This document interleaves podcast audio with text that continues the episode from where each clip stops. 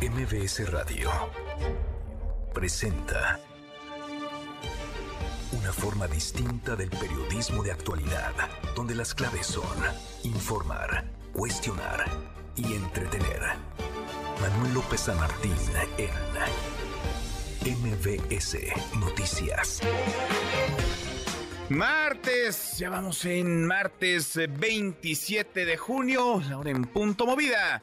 Muy movida esta tarde, hay mucha información. Soy Manuel López San Martín, gracias. Muchas gracias que ya nos acompaña. Acaban de estar como todos los días, como todas las tardes, todas las voces. Hay una lluvia de manos levantadas, medio mundo, medio México la mitad de la clase política quiere ser candidato a la presidencia. Se anota Xochil Gálvez, Claudia Ruiz Macié, Santiago Krill, Francisco García Cabeza de Vaca, Beatriz Parece, anotan para ser aspirantes de Alianza Va por México. Vamos a platicar esta tarde con Xochil Gálvez, también con Claudia Ruiz Macié, con Santiago Krill y con García Cabeza de Vaca. Son un montón de nombres, por cierto se rompió, les duró cinco minutos. El grupo de académicos y expertos, representantes de la sociedad civil que estaría organizando o participando en la organización de la contienda primaria de las elecciones primarias para elegir al aspirante presidencial de la alianza PAN-PRI-PRD. Mucho que poner sobre la mesa. Tarde arrancamos con las voces y las historias. Las voces de hoy. Xochil Gálvez, aspirante presidencial. Que la puerta de Palacio Nacional solo se abre de adentro hacia afuera. Por eso vamos a abrir esa puerta para millones de mexicanas y mexicanos. Desde aquí les digo, voy a ser la próxima presidenta de México. Gerardo Fernández Noroña, aspirante presidencial por el PT. Miren cómo es hipócrita la derecha. Impugnó nuestro proceso de organización interna. Dijo que eran actos anticipados de campaña. Y ahora la hipócrita hipócrita oposición ya está organizando su proceso para decidir su candidatura. Andrés Manuel López Obrador, presidente de México. Ya está resuelto. Por eso yo les voy a, decir antes. Espérense. No, no, no, no, no, no, no, no, no, no, no, no, no. Es que tienen que mostrar más el cobre. O sea, tienen que decantarse. Vladimir Putin presidente de Rusia. Tras los motines armados, llega el caos total y la guerra civil. Eso fue lo que ustedes impidieron. Ese era su papel y por ello, como comandante en jefe, quiero darles las gracias. Son las voces de quienes hacen la noticia, los temas que están sobre la mesa y estas las imperdibles de martes. Vamos, vamos con la información. Bueno, estamos ya en la sucesión, vivimos junio de 2023, pero como si estuviéramos en 2024, todo se trata de candidaturas, de campañas, del proceso electoral. La búsqueda por la candidatura presidencial no tendría que haber sanciones del INE ni del Tribunal Electoral por los procesos de selección de candidato, coordinador, como le llaman en Moreno, responsable, como le pusieron en la Alianza Va por México. Al menos eso dice, eso asegura el presidente López Obrador.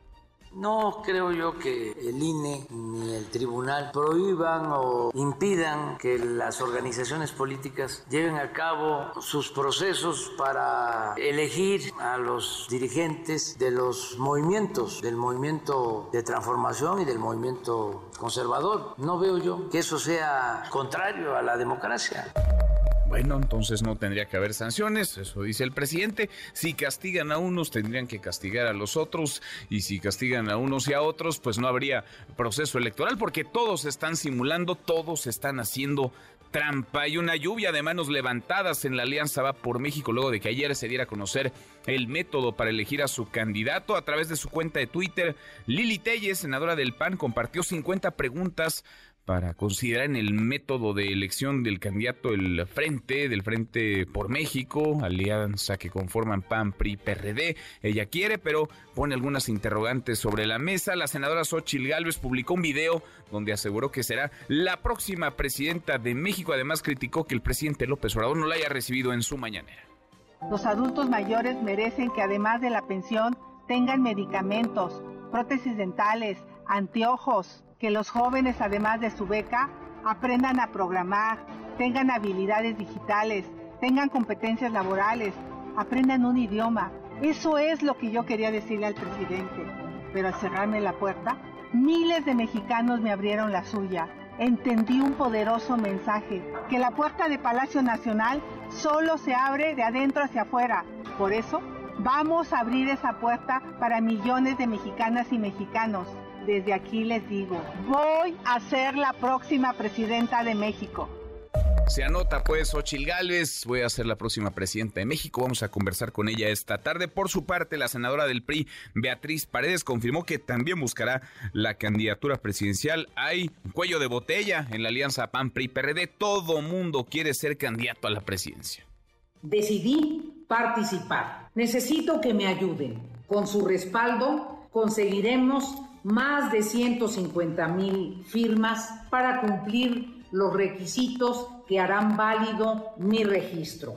Desde luego me voy a registrar. Por favor, juntos saquemos lo mejor de nosotros mismos. Confío en ustedes, confíen en mí. Vamos haciendo la lista que es larga, muy larga. Hay muchos soñadores, hay muchos aspirantes. El exgobernador de Tamaulipas, Francisco Javier García Cabeza de Vaca, anunció ayer su intención también de participar en este proceso de elección. Estoy listo para asumir este compromiso con determinación y valor, pero sobre todo con humildad.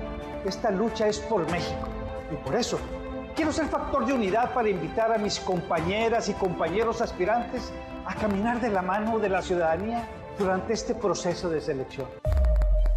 Bueno, pues es el exgobernador de Tamaulipas con quien también vamos a platicar. Ya están los spots prácticamente de campaña, la musiquita que acompaña las aspiraciones, los sueños, los deseos, las ambiciones de quienes quieren ser candidatos, candidatas a la presidencia. El presidente no quita el dedo del renglón, afirma que él ya sabe quién va a ser el candidato de la oposición, incluso se burla, dice que siempre se postulan los mismos. La voz de López Obrador ya está resuelto. Por eso yo les voy a, decir antes, espérense. No, no, no, no, no, no, no, no, no, no, no, no, no, no, es que tienen que mostrar más el cobre, o sea, tienen que decantarse. Ya algunos que se dieron cuenta de que ya hay consigna, se están retirando, que ya se dieron cuenta, pues, del truco. Pero va a ser muy interesante, ¿no? Nada más espérense porque vamos a, esperar un tiempo más, vamos a, a que se manifiesten.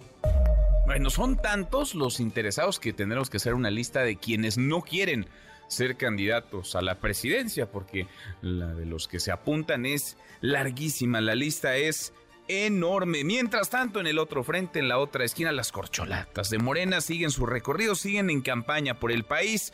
Marcelo Ebrard Marcelo Ebrard está en la alcaldía Coyoacán, y armó una asamblea informativa que es un mitin, realmente un mitin de campaña. Más tarde participará en la caminata ciudadana.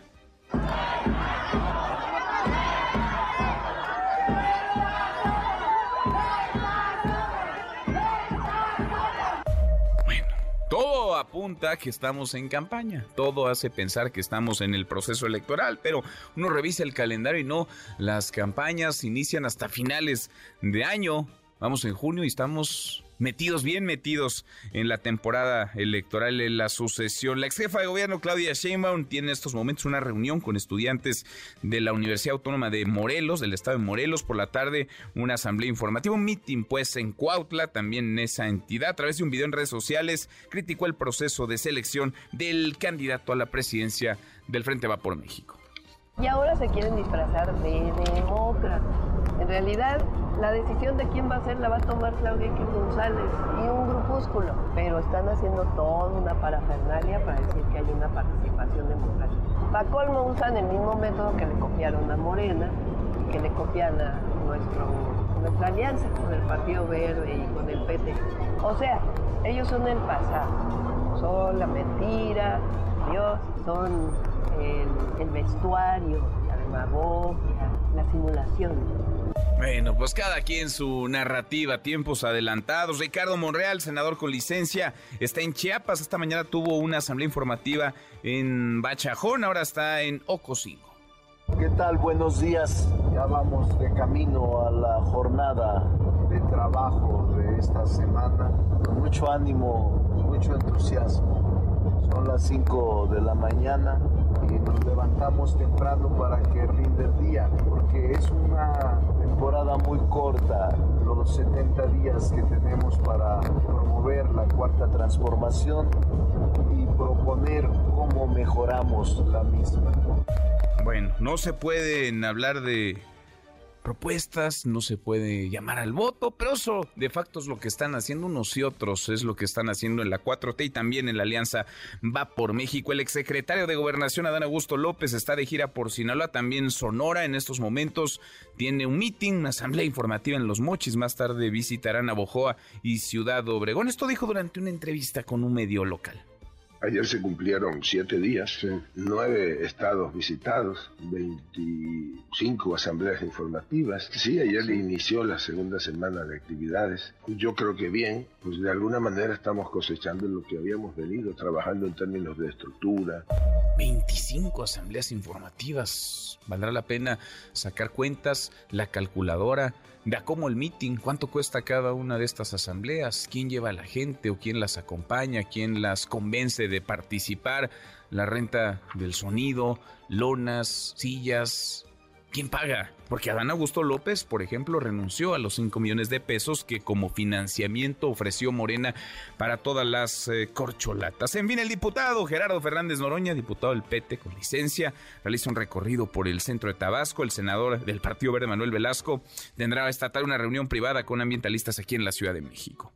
Y qué asalto y qué imágenes las que se han viralizado. Si no vio los videos, si no vio el momento exacto de este robo, como de película, asómese arroba M. López San Martín. Durante ocho minutos, entre ocho y diez minutos, estuvieron golpeando con mazos los cristales, los vidrios blindados de una joyería Berger en el centro comercial Antara, un centro comercial muy concurrido, la periferia de Polanco, en teoría una de las zonas más seguras y más vigiladas de la capital del país. Bueno, hay un detenido ya, participaron varios hombres que llegaron, golpearon, eh, se robaron 15 relojes y huyeron en motocicletas. Hay un detenido, el secretario de Seguridad Ciudadano Omar García Harfush informó de esta detención. Eh, se fueron como entraron tranquilos, nadie los molestó. 22 guardias de seguridad privada tiene esta plaza.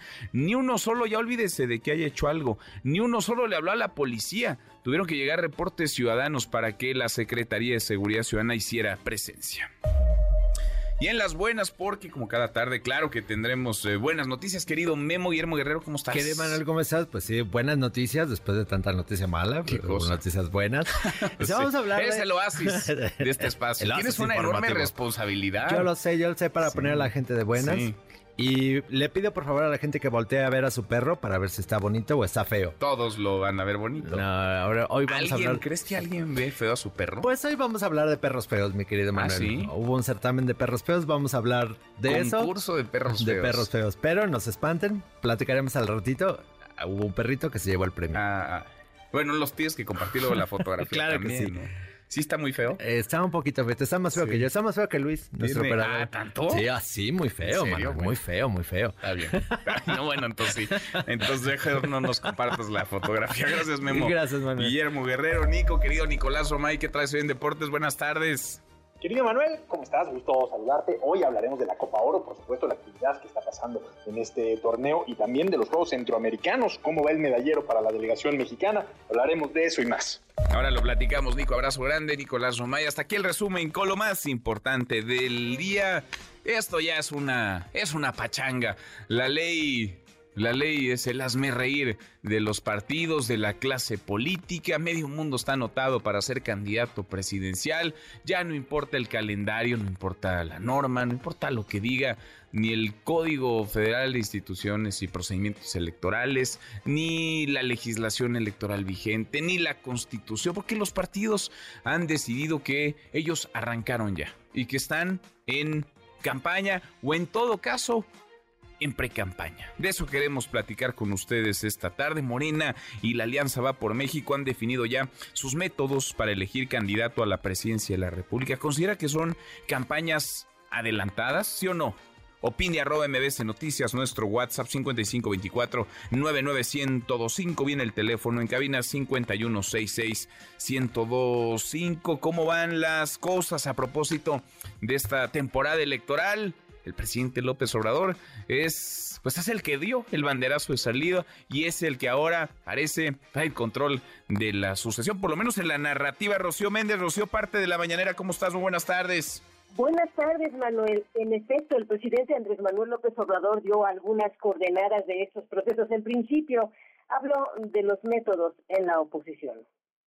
El representante de todo el bloque conservador es Claudio X González, hijo. Pero desde luego detrás está Salinas y está muy activo Fox, Cuadri, Sochi, Lili Telles, Gustavo de Hoyos, Krill. Todo es una faramaya quienes escogen los potentados con la representación de Claudio X González. Ese es el gran elector, Claudio.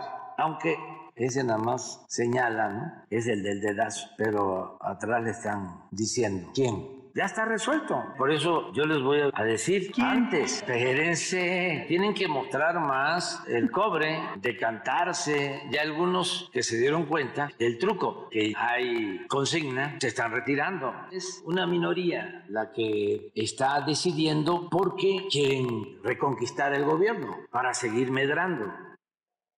Y al preguntarle al jefe del Ejecutivo Federal, Manuel, si considera que el Instituto Nacional Electoral podría establecer que los actuales procesos en la oposición y en Morena violentan la ley, esto respondió el presidente de la República. No creo yo que el INE ni el tribunal impidan que las organizaciones políticas lleven a cabo sus procesos para elegir a los dirigentes del movimiento de transformación y del movimiento conservador. No veo yo que eso sea contrario a la democracia. Hay que dejar de simular, que no haya tapados, pedazo, que no haya cargadas. Eso es lo que tiene que cuidarse.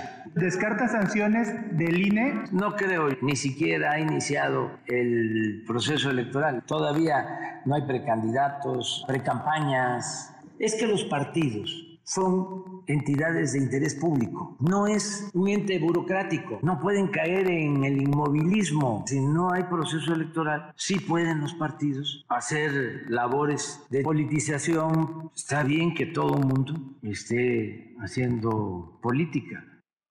Manuel, el reporte al momento. Bueno, pues todo el mundo haciendo política y dirían algunos todo el mundo haciendo campaña. Gracias, Rocío.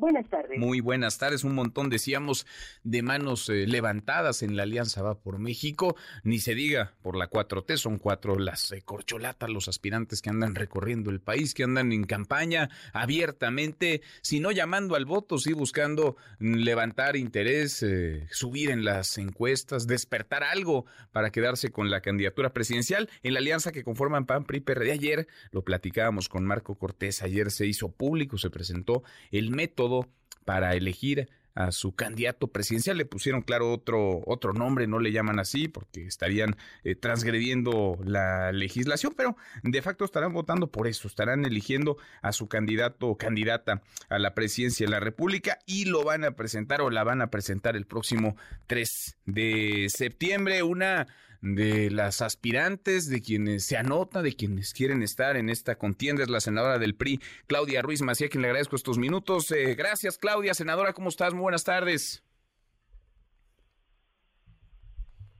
¿No? A ver, ahí está la senadora. Vamos a conectar a Claudia Ruiz Macías. Vamos a estar platicando con varios de quienes aspiran, de quienes quieren esta eh, candidatura. Santiago Krill, Francisco García Cabeza de Vaca, Xochil Gálvez y ahora Claudia Ruiz Macías. Insisto, es el disfraz, es la simulación. ¿Por qué? Pues porque ellos plantean otro nombre como el que estarán eh, designando, eligiendo en septiembre próximo, pero de facto será su candidato, su candidata a la presidencia, responsable de construir un frente, como en la 4T es el coordinador de los comités en defensa de la 4T. Es, es jugar con el diccionario, es reescribir la legislación electoral. Ponemos un corte y volvemos con Claudia Ruiz Macías. Volvemos, hay más. Siga a Manuel López San Martín en redes sociales. Twitter, Facebook y TikTok. M. López San Martín. Continúa con la información con Manuel López San Martín en MBS Noticias. MBS Noticias con Manuel López San Martín. Continuamos. Seguimos la hora con 22. A ver si tenemos suerte esta vez. Claudia Ruiz Macías, senadora, ¿cómo estás? Muy buenas tardes. ¿Cómo estás, Manuel? Qué gusto saludarte. Gracias por eh, platicar con nosotros. Decíamos, hay un montón de manos levantadas, eh, muchos quieren esa candidatura, muchas también desean ser las aspirantes a la candidatura de la Alianza Va por México. Le han puesto, porque la ley un poco a eso les orilla, pero le han puesto a este proceso una consulta para elegir responsable nacional para la construcción del Frente Amplio opositor, pero en realidad están buscando candidato, candidata a la presidencia. ¿Tú quieres ser candidata presidencial? ¿Tú quieres estar en la boleta en 2024, Claudia? Manuel, yo lo he dicho desde hace meses, yo quisiera encabezar una coalición muy amplia, ciudadana, muy plural, muy incluyente y multipartidista. Eso es lo que a mí me interesa. Eh, veo que ya hay una ruta del de, lado de Vapor México, que celebro que haya habido una, pues, un método por consenso con las organizaciones de la sociedad civil que le abre la puerta a la ciudadanía. Hay que, hay que ver, y yo lo que estoy haciendo en estos días, desde ayer, digamos, que se dio a conocer esta ruta, es evaluar eh, con la parte jurídica y la parte, digamos, de factibilidad, ya la letra chiquita, ¿no? Cómo, cómo funciona este método realmente, cuáles son las aristas eh, de legalidad o no, que puedan implicar riesgos eh, para para cualquier persona que se inscriba, eh, el tema de las firmas, el tiempo que se está dando para ello, quién las va a validar, cómo se va a resguardar esa información.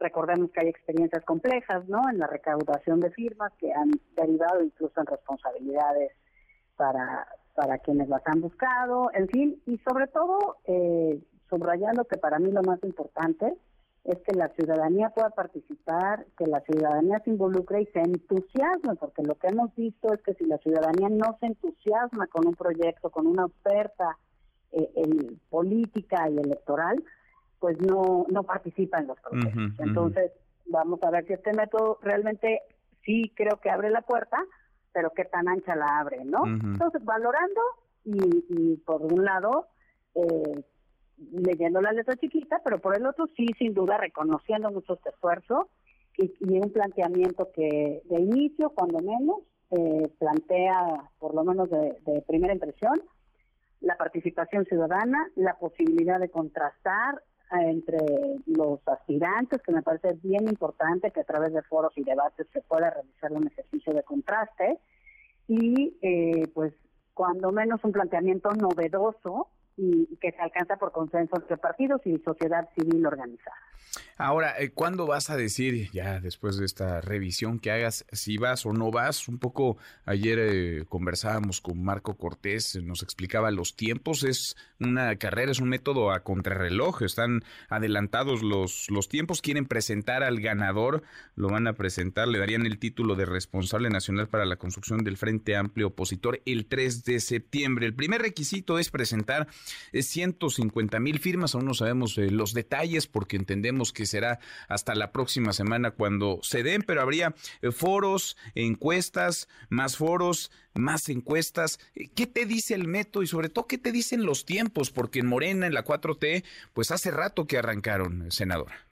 Es correcto, Manuel. Yo creo que es parte de, lo que hay que valorar, cuando menos es lo que yo estoy valorando, si el tiempo en el que se planteó eh, pues desahogar todo este proceso es el tiempo verdaderamente adecuado para hacer un ejercicio interesante, participativo, incluyente y, sobre todo legal, que no me parece menor en un contexto donde estamos viendo desde hace casi un año que eh, los aspirantes del oficialismo han estado sistemáticamente violando la ley y esto ha sido un reclamo eh, pues ciudadano y de los propios partidos de oposición.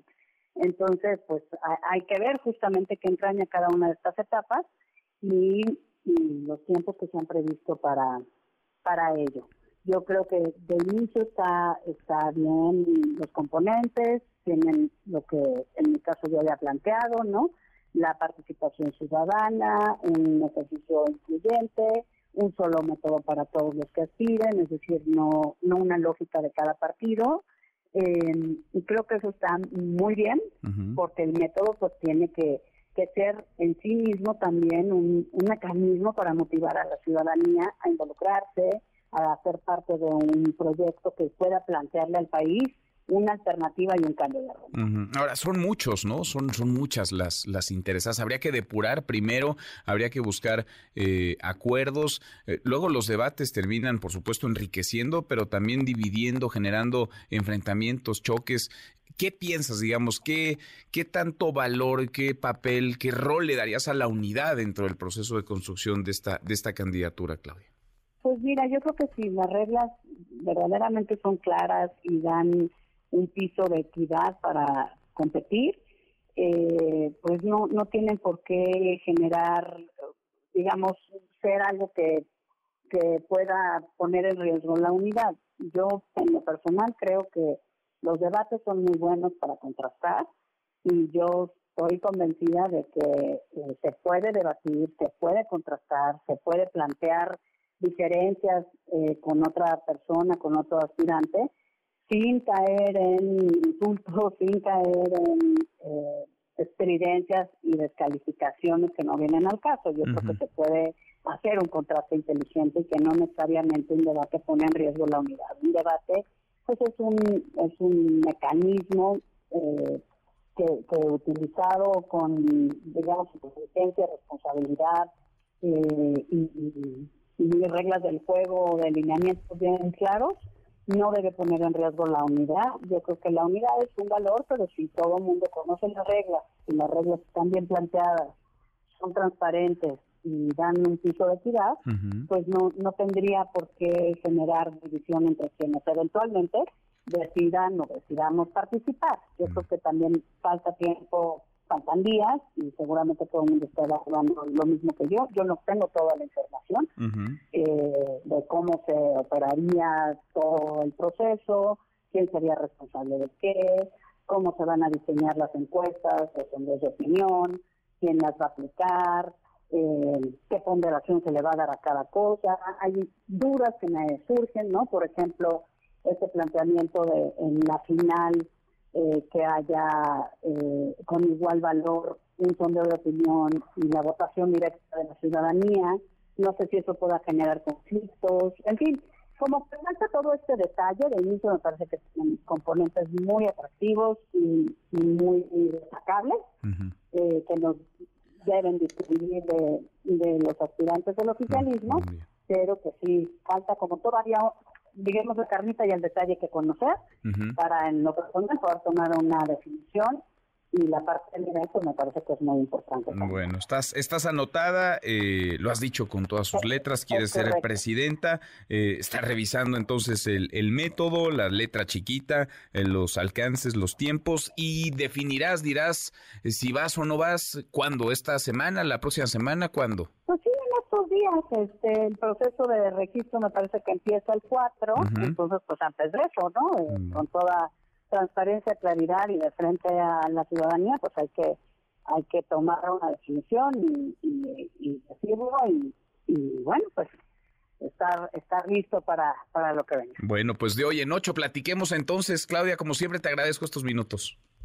Al contrario, gracias a ti, Manuel, y siempre lista para platicar contigo todo. Gracias, como siempre. Muchas gracias, senadora. Es la senadora del PRI, Claudia Ruiz Macié, que dice, voy a revisar los, los lineamientos, las letras chiquitas, pero de que quiero quiero. Alberto Zamora, ¿qué pasa? Porque parece que mientras unos levantan la mano y quieren estar en la boleta, quieren ser los eh, candidatos de la Alianza Va por México, candidata de la Alianza Va por México, pues el órgano, uno de los órganos que se iba a dar esta coalición para cuidar, para organizar el proceso interno, se diluye como, como agua entre las manos, se les va a los eh, dirigentes de los partidos. Alberto, buenas tardes.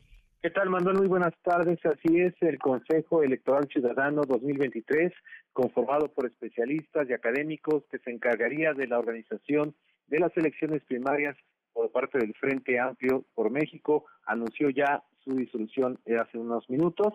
En una carta dirigida al Frente Cívico Nacional, los 12 integrantes de este dicho consejo manifestaron que en las últimas semanas recibieron la invitación para formar parte de un proceso ciudadano novedoso que consistía en organizar una consulta nacional a fin de conocer la preferencia ciudadana respecto a la candidatura para 2024 de la oposición. En esta misiva, que ha sido difundido ya ampliamente, Leonardo Valdés, Mariclera Costa, Sergio Aguayo, María del Carmen Alanís, Marco Antonio Baños, Teresa González, Rosa María Mirón, Rodrigo Morales, María Elena Morera, Arturo Sánchez y Guillermo Sheridan señalan que el esquema bajo el cual se llevará a cabo el proceso de consulta cambió respecto a lo que se planteó originalmente, por lo que el grupo decide disolverse.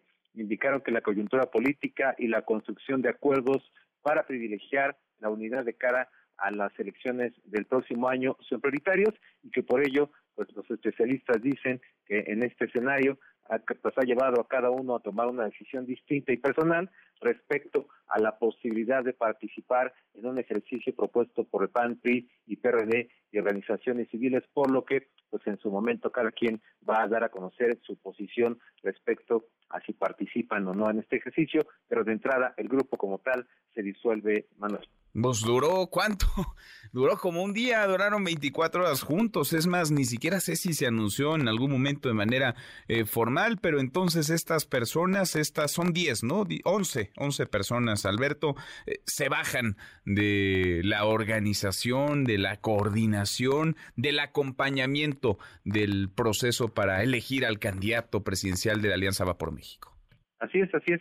Ya habían tenido algunos eh, acercamientos eh, la, invitación vino por parte del Frente Cívico Nacional, quien fue los que los contactó inicialmente. Había algunos eh, pláticas, sin embargo, pues poco a poco comenzaron a, manifestar su oposición respecto a algunos mecanismos que estaban planteando y bueno, finalmente hoy ya queda disuelto este Consejo Electoral Ciudadano. Bueno, pues eh, murió antes de vivir siquiera. Gracias, eh, muchas gracias Alberto.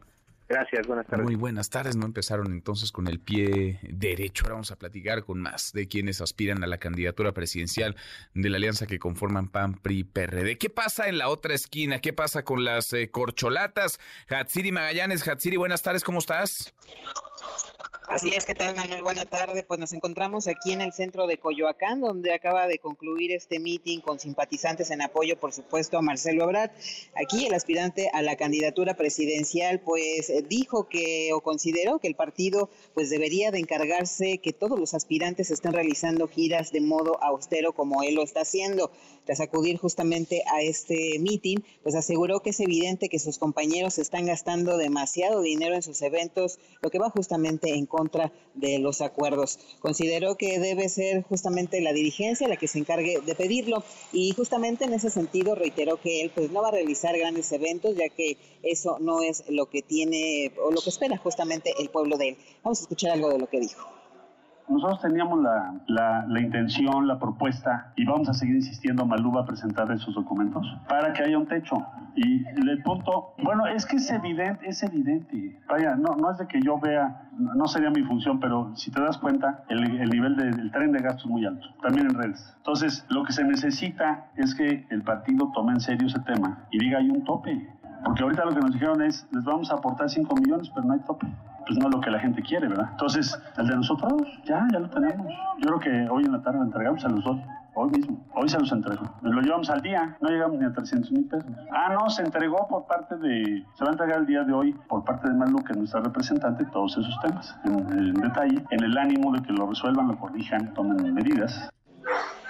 Y bueno, la novedad del día de hoy, Manuel, pues anunció Marcelo Ebrard el arranque de sus recorridos por comunidades de aquí de la Ciudad de México y también del Estado de México. Escuchamos aquí en la Ciudad de México y lo haremos pronto, pronto en el Estado de México también. Vamos a hacer recorridos cada semana en la Ciudad de México, en el Estado de México. Eh, me da muchísimo gusto. Hay personas aquí que no había yo visto hace tiempo, por eso también es un poco eh, afectuoso el tema, porque bueno, hemos trabajado muchos años. Hay personas que no había yo visto aquí de hace 10 años, o hace 5, o hace 4. Entonces, bueno, pues mucho entusiasmo, mucha alegría, estamos muy contentos y yo estoy seguro que nos va a ir muy bien en la Ciudad de México. Entonces, hoy iniciamos un, una nueva etapa distinta. Y bueno, finalmente aquí en este meeting, pues obviamente habló de que hay que erradicar la pobreza, también la inseguridad sí. en el país, a varios sectores de, bueno, de, la ciudad. Pues hablan de propuestas, aunque no se vale hablar de propuestas, y llaman al voto de Así manera, es. de manera disfrazada, pero están llamando al voto, están tratando todos de subir en las encuestas. Gracias, Hatsiri. Buenas tardes. Muy buenas tardes. En una esquina y en la otra, en un frente y en el otro. Ahora conversábamos con Claudia Ruiz Macías, senadora del PRI. Nos decía, estoy revisando los detalles, las letras chiquitas, pero me voy a inscribir, voy a participar en el proceso para elegir al candidato, candidata de la Alianza Va por México. Lo disfrazan con otro nombre. El título que le darán al ganador del proceso es responsable nacional para la construcción del Frente Amplio Opositor. Le agradezco estos minutos al diputado Santiago Krill, que está más que apuntado. Gracias Santiago. ¿Cómo estás, diputado? Muy buenas tardes. Muy buenas tardes, Manuel. Gracias por la invitación a tu programa. Y exacto, estoy más que apuntado. Estás puesto, ya revisaste, me imagino, eh, lo que se presentó ayer, eh, la, la, metodología, el método, pues, para elegir al aspirante a la candidatura presidencial. Eh, ¿Qué te parece? ¿Cómo lo ves? Perfecto. Mira, para mí lo importante no es ni siquiera la letra chiquita, ni la grande y lo que dice el acuerdo. Para mí lo importante es el consenso. ¿Se llegó a un consenso, sí o no? Sí. ¿Entre quién? Entre los tres partidos de oposición y las organizaciones sociales, que son las interesadas en que cambie el país, son las convocantes a las grandes marchas nacionales, a las tres que ha habido, incluyendo la de la Corte últimamente, ¿Y eso qué representa para mí, para Santiago Cris? La unidad. ¿Y con qué vamos a ganar eh, eventualmente el 24? Con la unidad. Punto. Eh, la unidad es lo que nos da la fuerza y por lo tanto para mí el consenso es lo que más valoro de todo esto. ¿Por qué?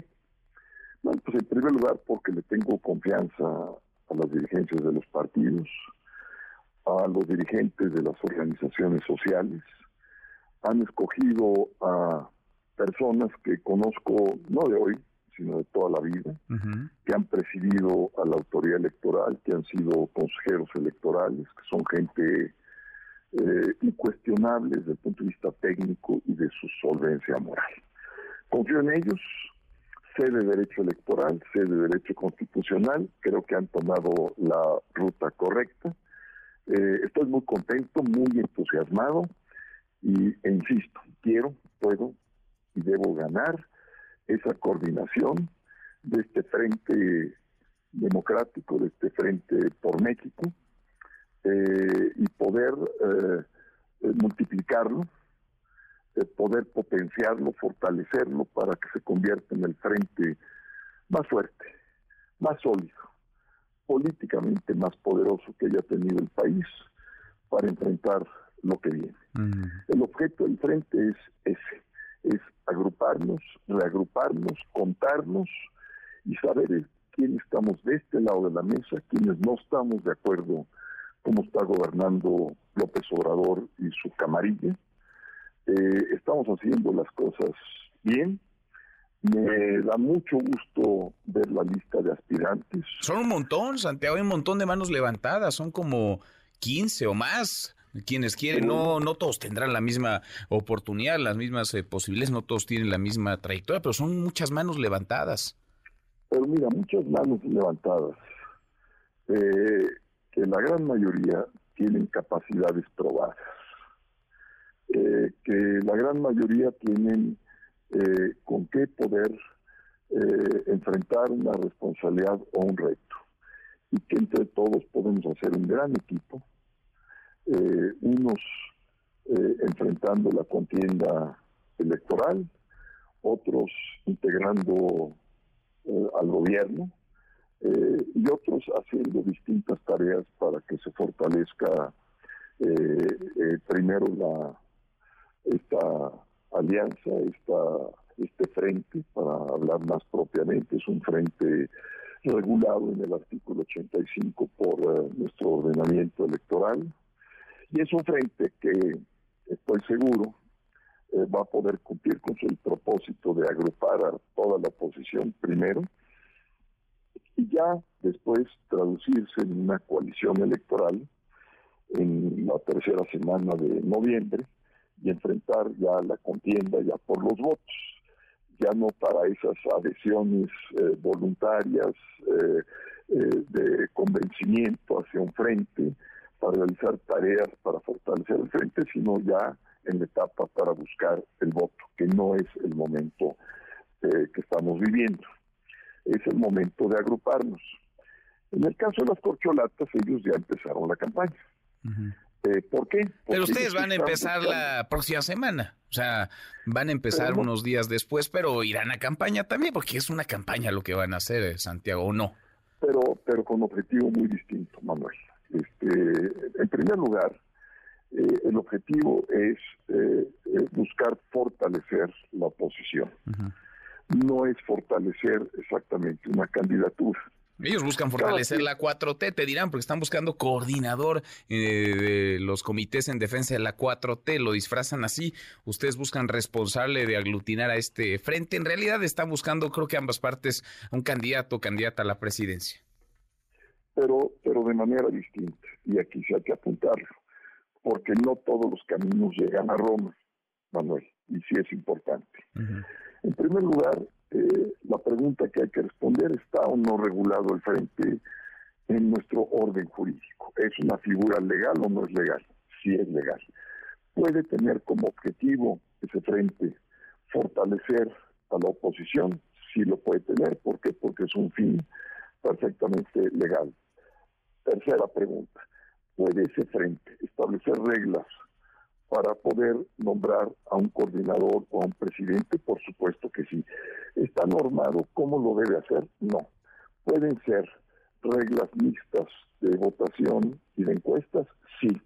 Entonces, estamos haciendo algo totalmente legal eh, y eh, esa legalidad está fundada en la Constitución, Manuel. A diferencia de Morena. ¿Qué hizo Morena? Fíjate tú por año y medio han estado eh, haciendo campaña, han tapizado el país y mira, Manuel, eh, la gente no es tonta, lo que se ve no se juzga. Mira, a Marcelo eh, me lo encuentro en los aeropuertos, en las carreteras, en el municipio más alejado. A Claudia exactamente. Sí, también y Adán Augusto López anda en las, en las mismas. sí, sí. Pero ellos te dirán que, que, esta figura está en sus estatutos y que la han utilizado en todas las campañas, en todos los procesos electorales para gobernador y que, y que nadie pues nadie les ha dicho que no se vale, nadie les ha dicho que no, que no se puede, y entonces este, replican ese ejercicio, eh, Santiago. Parece que estamos los ciudadanos en un juego de simulación. ¿Por qué mejor no decir todos, eh? Que estamos ya de facto en la contienda presidencial y que se adelantó la, la jornada. no, porque las reglas electorales no lo permiten, pero lo que sí permiten es formar un frente. Lo que sí permiten es un frente. Un frente no es una palabra, eh, eh, digamos, eh, que no tiene significado. Un frente tiene una definición jurídica, una definición precisa, Manuel no es una idea, este, no es ir a, este, hacer la defensa de la 4T, no. Este, ellos no formaron un frente, nosotros sí. Segundo, tenemos reglas para la eh, el seguimiento en lo que va a ser la elección del coordinador. Eh, ellos pues no tienen reglas, este, ya están hablando de que están desbordando los topes de campaña. Hazme favor, ¿cuánto cuesta? Para que la gente No, un dineral. A ver, aquí lo hemos dicho. a ver, organizar un meeting. Adán Augusto López decía que lleva 25 asambleas informativas, que en realidad son mítines. 25, pues, eh, estructuras, aparatos, lonas, equipo de sonido, eh, transporte para las personas que van, si no es que hasta un, un lunch. A propósito de eso, ¿ustedes eh, tienen contemplado algún, algún tope de gastos de campaña, algún recurso, algún presupuesto para esto? Lo, que, lo que estamos pidiendo, y creo que es una opinión generalizada, es que establezcan reglas eh, claras de la austeridad. Tiene que haber gastos, pues, obvio, un boleto de avión, eh, un gasto para pagar el hospedaje de un hotel, este, obviamente, pues para hacer un evento, pero un evento que, que, sea para los propósitos eh, que conduzcan a ese fin, no más. Eh, y todo mundo tiene que seguirse a eso. Pero es muy distinto porque, mira, si, digamos, eh, si no se conoce eh, estas diferencias, primero jurídicas y segundo factuales, es decir, en los hechos, obviamente Manuel te va a decir, oye, pues es lo mismo. No, no es lo mismo. No es lo mismo, pero Santiago se parece mucho. Aquí va a haber debates, allá no, allá no. ¿Por qué? Porque allá va a decidir una persona. Oye, pero van a debatir, por ejemplo, sobre qué, porque entiendo que no se puede hablar de propuestas, ¿o sí?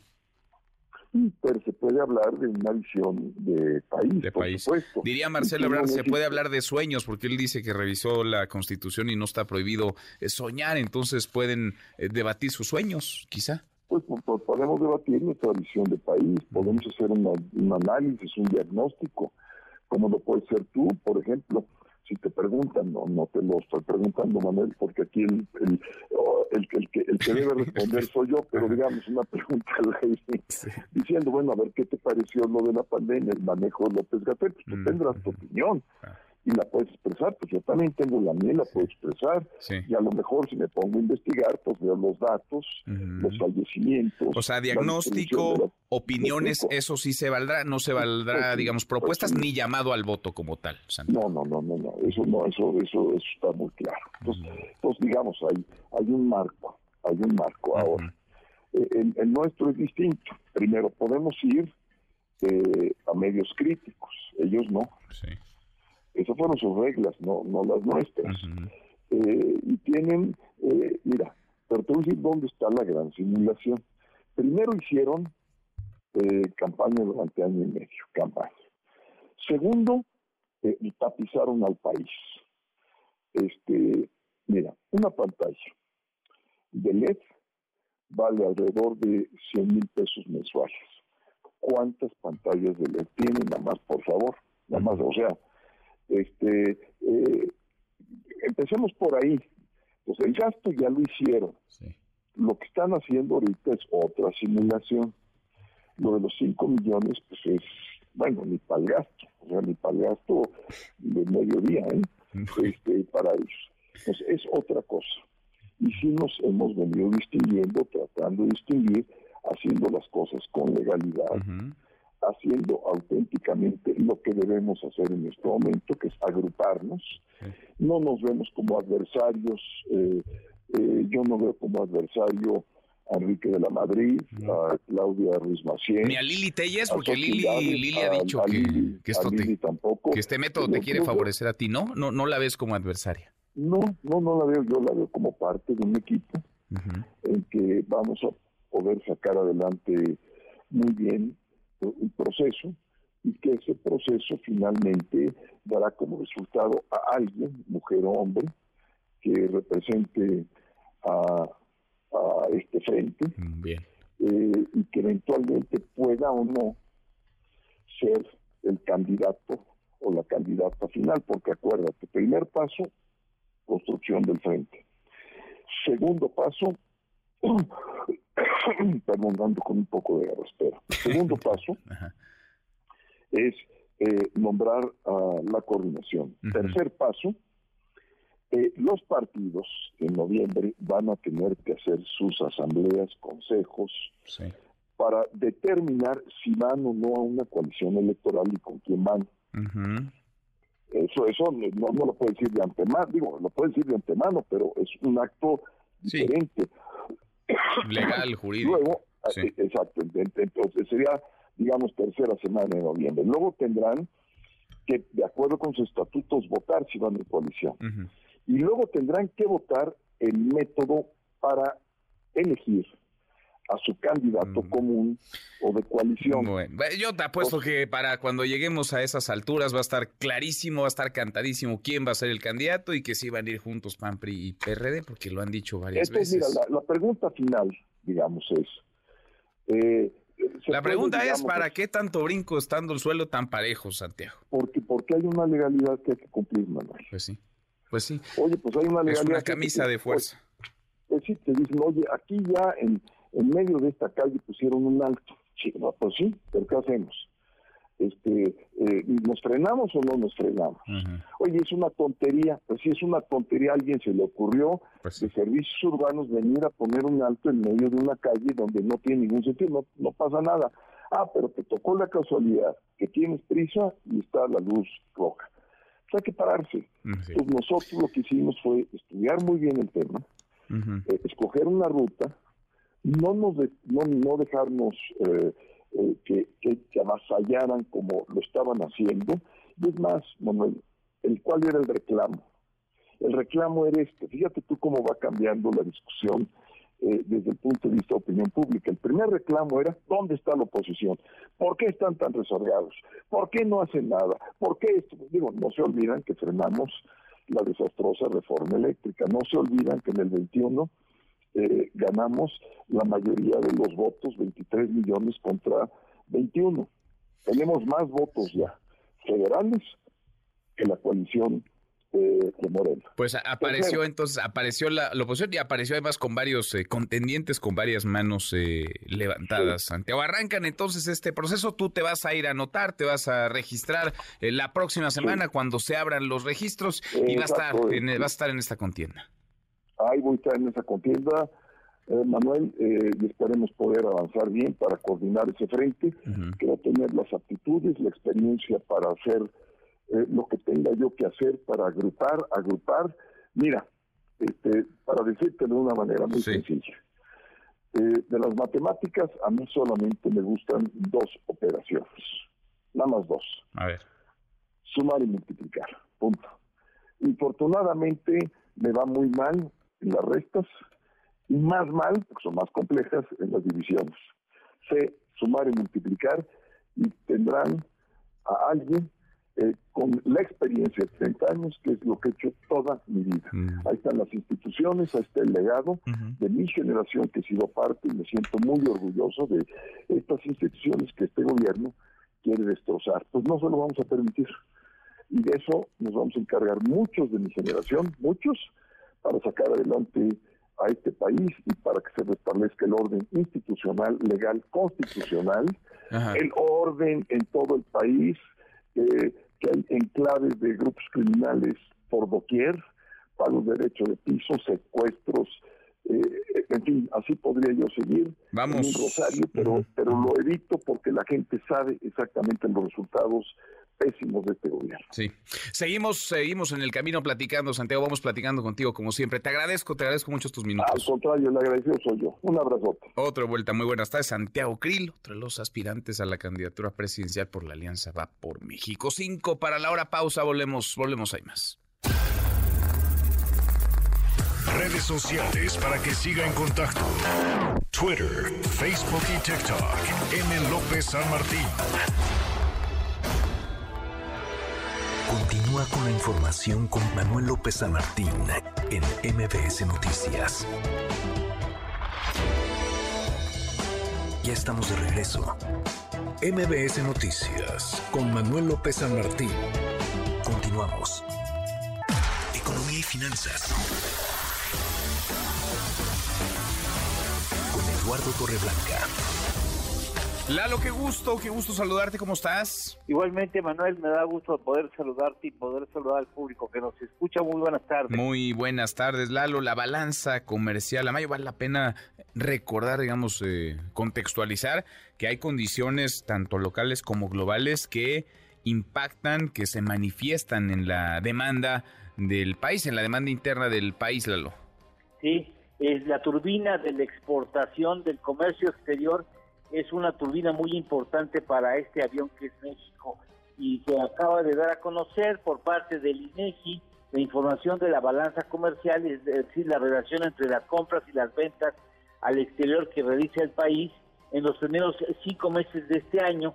Hasta mayo hemos importado más mercancías de lo que hemos conseguido exportar.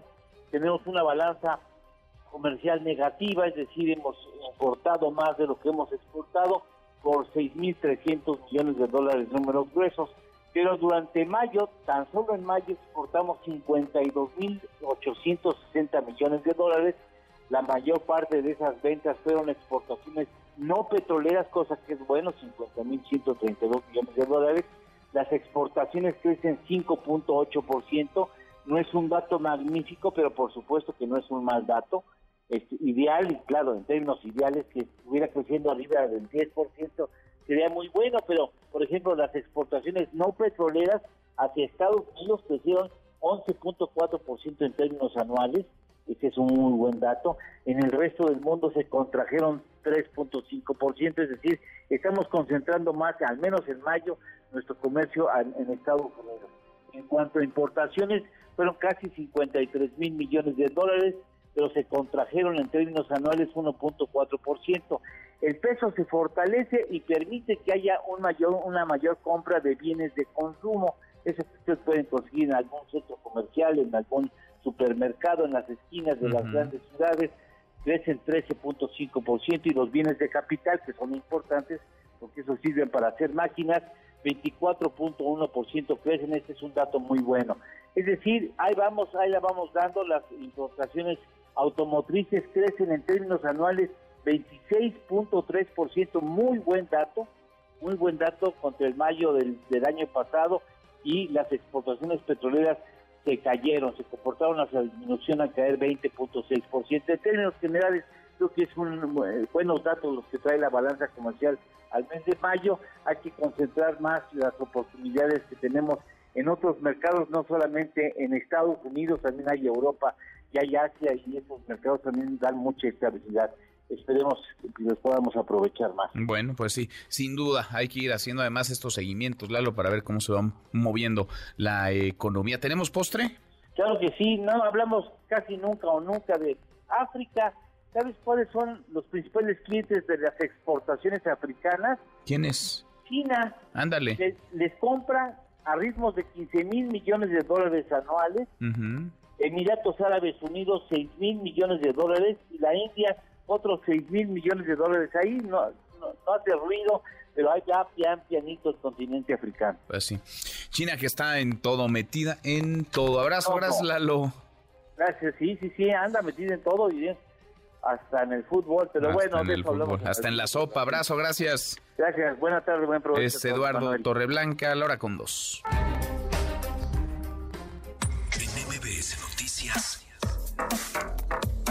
Diana Bernal. Diana, qué gusto, qué gusto escuchar de qué temazo este, familia multiespecie, no solamente porque alguien lo pueda creer o porque hayamos incorporado a nuestras mascotas, a los perros, a los gatos, a nuestras familias, sino porque un tribunal federal, el tribunal federal reconoce la familia multiespecie. ¿Cómo estás, Diana? Hola Manuel, qué gusto. Pues yo ahora traigo un temita un poco diferente, pero yo creo que va a ser del gusto de tu auditorio, porque a veces estamos tan ocupados en cuestiones pues de trabajo o con la vida política tan intensa que estamos viviendo ahorita en el país, que los animales de compañía, nuestros perros, gatos, el animal que cada quien le guste tener como su mascota, pues a veces nos dan más refugio y más este diversión o por lo menos paz que lo que nos está brindando en un momento dado este, nuestra problemática, ¿no? Tanto personal como social. Y bueno, por eso hoy traigo este tema, Manuel, porque me parece muy interesante que en México, pues sí estemos también tomando la delantera, hay cosas muy buenas, muy positivas en estos temas, que es el reconocimiento, como tú lo dijiste muy bien, a que los em, animales de compañía son miembros de la familia, así lo dice claramente el tribunal, y por lo mismo tienen derecho pues a lo que tendrían derecho otros miembros, a alimentos, tienen derecho a respeto, tienen derecho a un trato digno. La propia Constitución ya ha reconocido que son animales sintientes, pero ahora la novedad es esta resolución de un tribunal colegiado administrativo federal del primer circuito que amparó a una persona que quería poner un establecimiento, que de hecho puso un establecimiento para albergar y hospedar perritos, mm. pero la Ciudad de México se lo clausuró porque dijo que eso no podía ser un giro de bajo impacto. Entonces se defendió esta persona diciendo que era parte de su vivienda familiar y que el 20% solamente lo dedicaba a esta actividad. Y el tribunal le da la razón precisamente porque dice que hay ahora nuevas formas de familias y que estas nuevas formas de familias pues están demandando que estos animalitos de compañía tengan un, pleno reconocimiento y tengan el derecho también a de que existan lugares accesibles, cercanos, en zonas este, habitacionales donde puedan tener este albergue, este hospedaje, este cuidado. Y me parece una decisión interesante, Manuel, por eso la quise compartir con el auditorio y contigo. A ver, entonces eh, los perros, los gatos, digamos, las mascotas son parte ya de la familia, no necesariamente, eh, Diana, una, una propiedad. Hemos visto un montón ahora de videos en donde eh, se muestra maltrato a perritos, a, gatitos, maltrato no solamente a perritos que están en la calle, sino que son de alguien. Esto también me imagino podría incrementar, ¿no? Las penas, en este caso, en los casos de maltrato. Claro que sí, porque desde el momento en que el animal es reconocido como un miembro de la familia, como que habría un agravante de que tú le dieras un maltrato en algún posible delito que se pudiera tipificar. Y yo creo que por un lado, pues hemos visto estas conductas verdaderamente aberrantes, fruto a veces pues de la situación un poco dura que estamos viviendo actualmente en la sociedad y que no se justifica el maltrato animal pero por otro lado vemos que nuestros tribunales, Manuel, sí avanzan y nuestros tribunales están poniendo la óptica en la dignidad de estos seres vivos que pues la verdad han estado con los seres humanos durante toda su existencia y nos han apoyado y acompañado.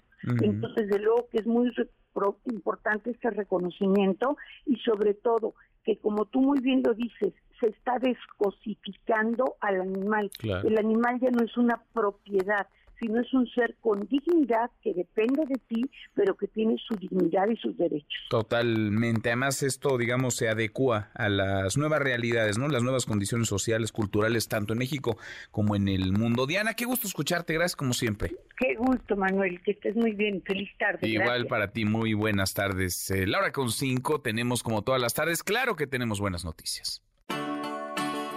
Gracias, Manuel. Oiga, ¿usted es feo? ¿Feo, feo como pellizcar un bebé? ¿Feo, feo que cuando nació su mamá en vez de darle pecho le dio la espalda? Es un patito muy feo, feo. ¿Lo trajo el pato Lucas en vez de la cigüeña?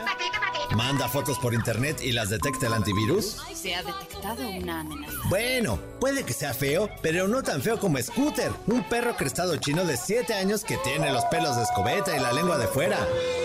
Scooter ganó el premio al perro más feo del mundo.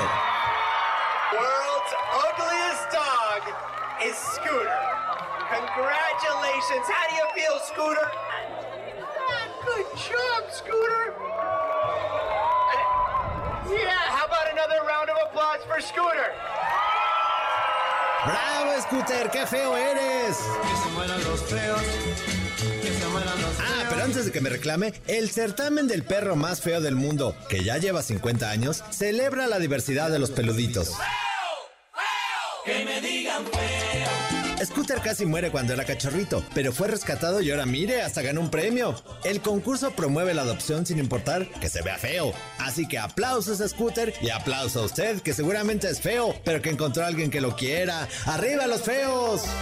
Si la humanidad que perennemente está criticando me gritara feo, no me importaría porque yo la vida la voy llevando sin preocuparme. De tres caídas sin límite de tiempo. Y mire, prepárese porque viene la pelea del siglo. ¡Qué canelo ni qué canelo! ¡Qué Julio César ni qué Julio César! Lo que empezó como una broma es posible que sea realidad. Elon Musk, multimillonario conocido por ser dueño de Tesla y Twitter, y Mark Zuckerberg, dueño de Meta, Facebook e Instagram, se podrían enfrentar en el ring. Después de aventarse bravatas en redes sociales, Dana White, presidente de la UFC, se acercó a ambos para ver si estarían dispuestos a darse de catorrazos. I was talking to both Elon and uh, Mark last night. Both guys are absolutely dead serious about it. Si me lo pregunta, Mark lleva las de ganar porque se sabe que entrena a diario. ¿A quién le va? ¿A Elon? ¿A Mark? Hagan sus apuestas y que pase usted un feliz martes.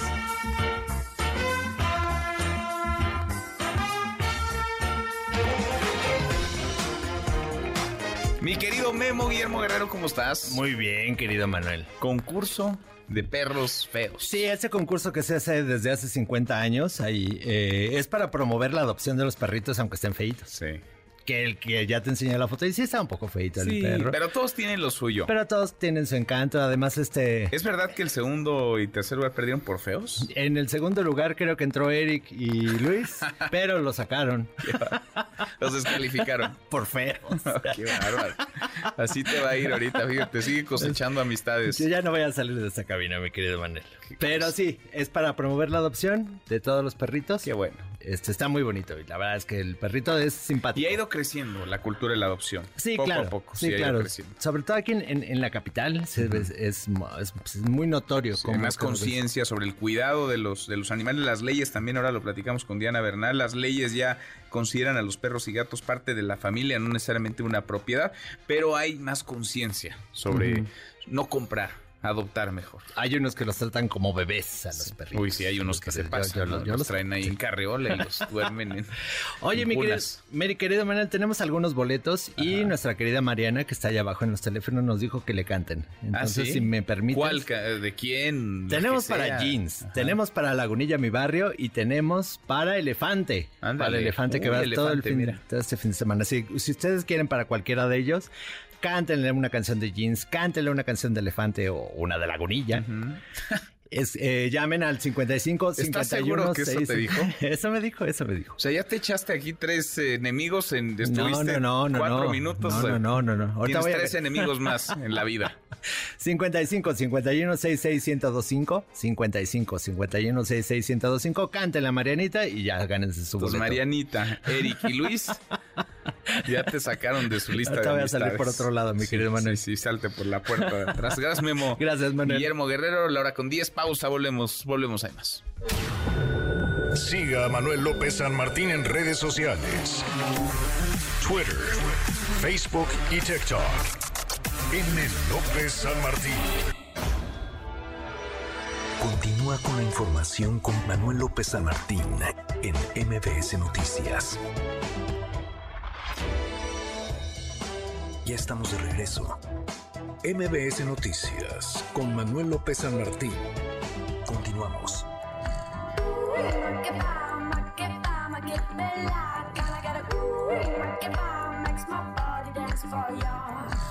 La hora y cuarto, revisamos las redes, cómo se mueven las cosas en Twitter. Caemos en las redes.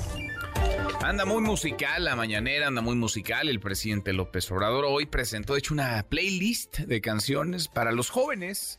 La primera recomendación fue una de grupo Frontera No Se Va, se llama famosísima. Esto para que, dice, no escuchen corridos tumbados porque, aunque ayer aseguró prohibido prohibir, Dice este tipo de canciones, los corridos tumbados, fomentan el consumo de drogas y la violencia. El presidente, la mañanera y la música. A ver que me digan los jóvenes si no rifa esta que les voy a poner. A ver, esa que se llama No se va. Ya no sé disimular, ya muy no te puedo hablar. Tu recuerdo no se va, no se va. Bueno, anda hoy musical, entonces el presidente sí rifa, le contestarían seguramente. Tendencia al hashtag oposición eh, se mueve desde ayer, que se presentó el método para elegir al candidato a la presidencia de Alianza PAN PRI PRD. Esta tendencia, eh, la alianza va por eh, México. Hablamos con Santiago Krill, está más que puesto, está anotado, es uno de los aspirantes a la candidatura presidencial. ¿Y con qué vamos a ganar eventualmente el 24? Con la unidad. Punto. La unidad es lo que nos da la fuerza y por lo tanto para mí el consenso es lo que más valoro de todo esto. Estoy muy contento, muy entusiasmado y, e insisto, quiero, puedo y debo ganar esa coordinación de este frente democrático, de este frente por México y poder eh, multiplicarlo, de poder potenciarlo, fortalecerlo para que se convierta en el frente más fuerte, más sólido, políticamente más poderoso que haya tenido el país para enfrentar lo que viene. El objeto del frente es ese, es agruparnos, reagruparnos, contarnos y saber quién estamos de este lado de la mesa, Bueno, pues Krill quiere entonces, quiere ser candidato a la presidencia como medio país. Montón de manos levantadas en la Alianza Va por México, de quienes sueñan, de quienes desean eh, competir, estar en la boleta electoral en 2024. También la senadora del PRI, Claudia Ruiz Macié, conversamos con ella, esto nos dijo. Yo creo que si las reglas verdaderamente son claras y dan un piso de equidad para competir, pues no, no tienen por qué generar, digamos, ser algo que que pueda poner en riesgo la unidad. Yo, en lo personal, creo que los debates son muy buenos para contrastar y yo estoy convencida de que se puede debatir, se puede contrastar, se puede plantear diferencias con otra persona, con otro aspirante, sin caer en insultos, sin caer en estridencias y descalificaciones que no vienen al caso. Yo creo que se puede hacer un contraste inteligente y que no necesariamente un debate pone en riesgo la unidad. Parte de lo que van diciendo algunos de los aspirantes, de los muchos aspirantes que hay a la candidatura presidencial de Alianza Va por México. Pulse.mx En MBS Noticias. Todas las encuestas en tu mano. Ya decíamos, hay unos 12, 15 o más aspirantes a la candidatura. No todos tienen la misma posibilidad de éxito. No a todos podemos tomarlos en serio o en serio por igual. Juan Pablo de Leo, socio director de Político MX. Querido Juan Pablo, ¿cómo estás? Efectivamente, querido Manuel, no a todos por igual. Muy bien, muchas gracias. Saludarte a ti y a tu audiencia. Y hablando precisamente del tema de los verdaderos contendientes o aspirantes, una vez que se registren los participantes de la alianza opositora, tendremos ya también una mucho mayor claridad en nuestro Power Ranking que publicamos todos los martes respecto a cuáles podrían ser los resultados y quiénes serían los verdaderamente competitivos y ya eliminar a los que de plano han quedado fuera de la contienda, que no se han registrado ni en Morena ni en la Alianza y quedarían pendiente los de Movimiento Ciudadano, así que seguramente del próximo martes y las próximas dos semanas estará muy interesante porque tendremos ya de fijo a los que verdaderamente están contendiendo por esa candidatura en, las dos partes. Vamos a sí, los que se anotaron ya, ¿no? Las más allá de los deseos, los que se inscribieron tanto en la 4T como en la Alianza Va por México y quieren en serio ser, ser eh, candidatos. A ver, ¿qué, ¿qué te dice hoy el, digamos, el último Power Ranking, Juan Pablo, antes de, de esta etapa que, que, está por comenzar? La de, pues es la de precampañas, aunque no se valga decirle así o no le digan así en los partidos porque estarían, como lo están haciendo, eh, transgrediendo la legislación electoral. Exactamente, la de coordinadores y defensores. Exacto. Vamos, vamos a ponerle así. Mira, Claudia Sheinbaum se mantiene en primer lugar, al igual que la semana anterior. Marcelo Ebrard se mantiene en segundo lugar, al igual que la semana anterior. Eh, Adán Augusto López eh, recupera el tercer lugar. Él había bajado a la cuarta posición la semana anterior y cede eh, ese lugar Santiago Krill quien baja una posición y se encuentra en la cuarta. Entonces, uno, dos, tres para Claudia, Marcelo y Adán. El cuarto es Santiago Krill. En el quinto lugar, Lili Telles, que sube un lugar del 6 al 5. Enrique de la Madrid sube del eh, baja, perdón, del 5 al 6. Claudia Ruiz ahora que escuchaba tu entrevista con ella, Manuel, es la que más sube en este top 10, sube cinco posiciones, estaba en el lugar número 12 y ahora se encuentra en el lugar número 7. Beatriz Paredes se mantiene en el octavo, al igual que la semana pasada. Ricardo Anaya se mantiene en el noveno, al igual que la pasada. Y Luis Donaldo Colosio Riojas se mantiene en el décimo lugar, al igual que la semana pasada. Notarás, Manuel, que en esta ocasión ya no está Mauricio Vila en nuestro índice del top 10 de nuestro Power Ranking, porque él anunció hace algunos días que se bajaba definitivamente la contienda, entonces ya no lo estamos contando.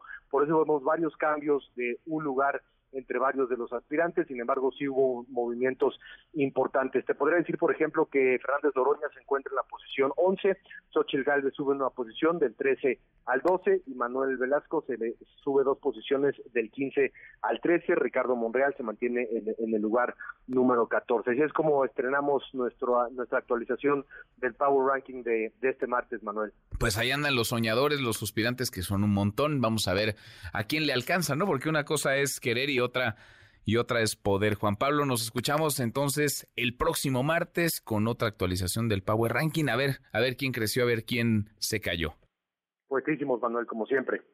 Abrazo grande, gracias. Muchas gracias, Juan Pablo. Muy buenas tardes. Este Power Ranking, el de Paul CMX, Power Ranking de Político MX con los numeritos, más allá de las encuestas, es otra serie de valoraciones, además de los números, claro, lo que se considera para definir los números, quién está arriba, quién está abajo. Oiga, qué asalto ayer, plena luz del día, en una de las zonas en teoría más vigiladas de la Ciudad de México, las inmediaciones de Polanco, el centro comercial Antara, se metieron, no queda claro si fueron cuatro o cinco personas, Ahora tendremos el detalle de la información, pero se metieron a golpear con mazos los cristales, los vidrios blindados de una joyería, la joyería Berger, y estuvieron dándole duro 8, 9, 10 minutos y nadie los molestó. Hay 22 elementos de seguridad privada en esta plaza, en este centro comercial, que olvídese, no hicieron nada, no los detuvieron, no le hablaron ni a la policía, no levantaron ni el teléfono para denunciar lo que estaba ocurriendo, tuvieron que ser denuncias ciudadanas las que alertaran a la policía de la Ciudad de México. Así quedaron además registrados estos hechos que se viralizaron, que se movieron en redes sociales. Un asalto a plena luz del día. Se llevaron 15 relojes. Los delincuentes, identificados además, huyeron en motocicletas. Ya agarraron, ya agarraron a uno. Falta que detengan al resto de esta banda. Pausa antes, una vuelta por el mundo de la mano de mi tocayo Manuel Marín y volvemos, hay más. Internacional. El presidente bielorruso Alexander Lukashenko confirmó que el jefe del grupo Wagner, Yevgeny Prigozhin, se encuentra exiliado en Bielorrusia. Esto tras el acuerdo al que se llegó para que el grupo paramilitar frenara la rebelión contra el ejército ruso, así como su avance rumbo a Moscú. Por su parte, el presidente Vladimir Putin realizó una ceremonia para reconocer a un grupo de pilotos del ejército ruso que fueron derribados durante la rebelión. Putin agradeció al ejército por su apoyo para evitar una guerra civil en Rusia. Quiero que todos comprendamos lo que estaba ocurriendo y no hubieran cumplido con su deber militar y demostrando su lealtad a su juramento y al pueblo ruso. Como siempre ocurre en estos casos, siempre y en todas partes pasa lo mismo, tras los motines armados llega el caos total y la guerra civil. Eso fue lo que ustedes impidieron.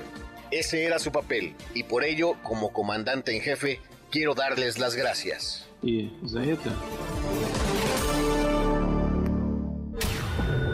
Siga a Manuel López San Martín en redes sociales. Twitter, Facebook y TikTok. En el López San Martín. Continúa con la información con Manuel López San Martín en MBS Noticias. En MBS, noticias que ponen de buenas. En el marco del centenario del asesinato de Francisco Villa, la librería Sándor Maray ha organizado un ciclo de conferencias, eventos musicales y presentaciones de libros relacionados con la mítica figura de Francisco Villa y la relevancia histórica de su movimiento que dará inicio este primero de julio. El Foro Café Los Rebeldes albergará distintos autores. Ya se han confirmado las conferencias de Rey de Cel Mendoza, Javier García Diego, Ernesto Visconti, Rosael Villa, Rubén Osorio y David Dorado Romo y está por precisarse la fecha de presentación de Paco Ignacio Taibo y Pedro Salverón. Uno de los eventos centrales será la presentación de la reedición del libro Pancho Villa, escrito por Friedrich Katz. La Red por la Diversidad del Instituto del Fondo Nacional de la Vivienda para los Trabajadores, el Infonavit, celebra cuatro años de impulsar y contribuir al desarrollo de una cultura de inclusión a favor de la población LGBT y más. Tanto para las y los colaboradores, personas derechohabientes y acreditados, la red es un espacio abierto, integrado por más de 400 personas de todos los niveles organizacionales. Ahí se comparten experiencias y se intercambian ideas para construir lugares de trabajo libres de discriminación. Con el fin de acercar al público al proceso de modificación y reflexionar sobre los componentes culturales que giran en torno a los restos humanos, así como identificar los lugares donde hay presencia de cuerpos en Guanajuato, la Secretaría de Cultura del Gobierno de México, a través del Instituto Nacional de Antropología e Historia y de su representación en Guanajuato y del Museo Regional de Guanajuato Alóndiga de Granaditas, organizó la conferencia Las momias en México, la tercera de las siete que componen el ciclo Momifíjate, las momias de Guanajuato y su estatus como patrimonio cultural. Para MBS Noticias, Javier Bravo.